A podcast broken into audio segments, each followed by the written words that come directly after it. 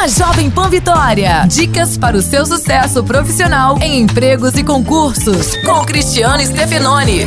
Como transformar o estágio em um emprego efetivo? Todo estudante, quando entra em um estágio, deve respeitar os limites da empresa. Jamais, por exemplo, tente querer ensinar um profissional experiente. Evite também entrar em lugares que não foi chamado. É fundamental cumprir horários e tentar, de forma educada, se enturmar com os demais colegas de trabalho. Sempre mostre disposição e evite dizer não. Pergunte, demonstre interesse e nunca discuta com seus superiores. Enfim, torne-se indispensável. Isso aumentará suas chances de ficar na empresa quando o contrato de estágio terminar. Abraço, sucesso e até a próxima.